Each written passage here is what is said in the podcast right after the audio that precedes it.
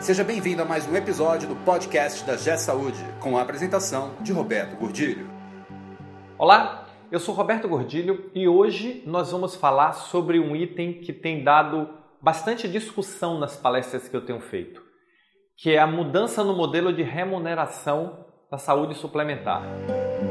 Esse podcast é um oferecimento da G Saúde. Acesse www.gsaude.com.br.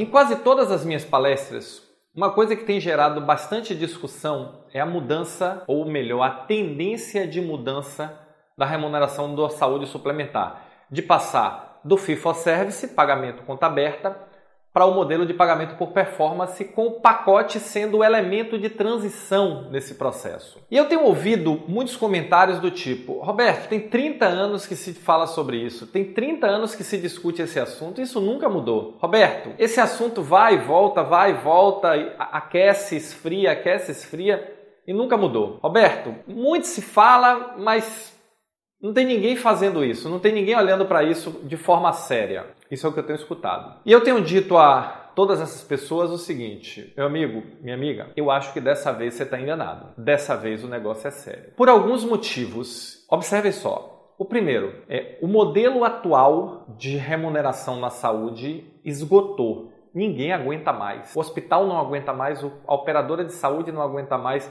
o consumidor, o paciente, o, o, que paga não aguenta mais, a empresa não aguenta mais.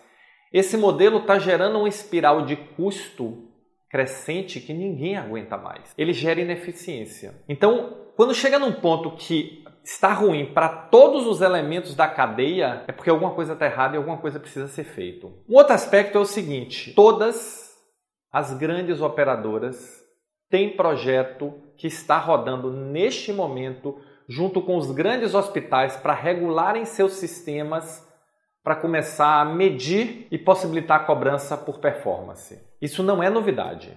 Tá todo mundo, os grandes todos estão se ajustando para essa transição. O terceiro aspecto, e esse eu digo quando me dizem há 30 anos se discute isso e isso não muda, é o seguinte: existe um fator que não possibilitava essa mudança, que é não existia volume de dados e tecnologia suficiente para se calibrar os sistemas. Hoje isso existe. Hoje, facilmente, uma operadora de saúde levanta os últimos 5, os últimos 10 anos de movimento de forma muito fácil e muito rápida. Hoje já se tem histórico que se pode avaliar, que se pode medir, que se pode simular, e é isso que elas estão fazendo. É isso que os grandes hospitais estão fazendo. E qual é a minha grande preocupação nesse processo e é o que eu tenho tentado transmitir nas palestras que eu faço? É que os grandes já estão se ajustando, estão com grupos de trabalho, estão com pessoas dedicadas a aprender, a aprimorar, a regular seus sistemas para isso. E os pequenos estão simplesmente, os pequenos e médios,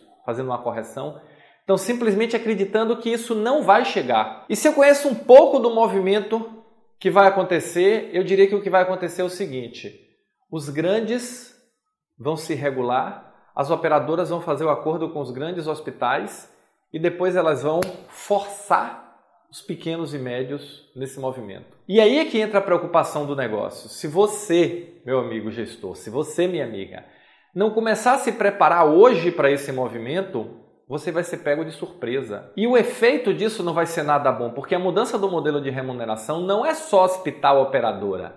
Ela vai ter que ter uma redefinição também hospital médico, também hospital prestadores de serviço. Toda a cadeia vai ter que ser redesenhada ou repensada de alguma forma. Porque eu não posso mudar o meu modelo com o hospital e ficar pagando meus prestadores, meus médicos e meus prestadores de serviço da mesma forma. Como é que isso vai ser feito? Como é que vai haver o redesenho da minha operação para incorporar esse novo modelo? Essa é a grande dúvida. Mas tem uma coisa que é líquida e certa. Se os meus processos estiverem azeitados, se a minha operação for eficiente, se eu tiver uma estratégia clara, se eu tiver um sistema de comunicação claro com meus prestadores, com meus pacientes, com meus médicos, com meus funcionários, nós vamos passar por essa transição mais fácil. Se nós tivermos uma gestão mais madura, nós vamos passar por essa transição mais fácil. Até por uma questão bastante simples. Um dos fatores da maturidade é a previsibilidade. Eu sei que isso vai acontecer, eu começo a me preparar para ele agora. E a pergunta para você é: você vai ficar esperando ser atropelado por essa onda ou você vai começar a se preparar para quando ela chegar? Você ouviu mais um episódio do podcast da G Saúde com a apresentação de Roberto Gordilho. Conheça também o site da G Saúde. Acesse www.gsaude.com.br.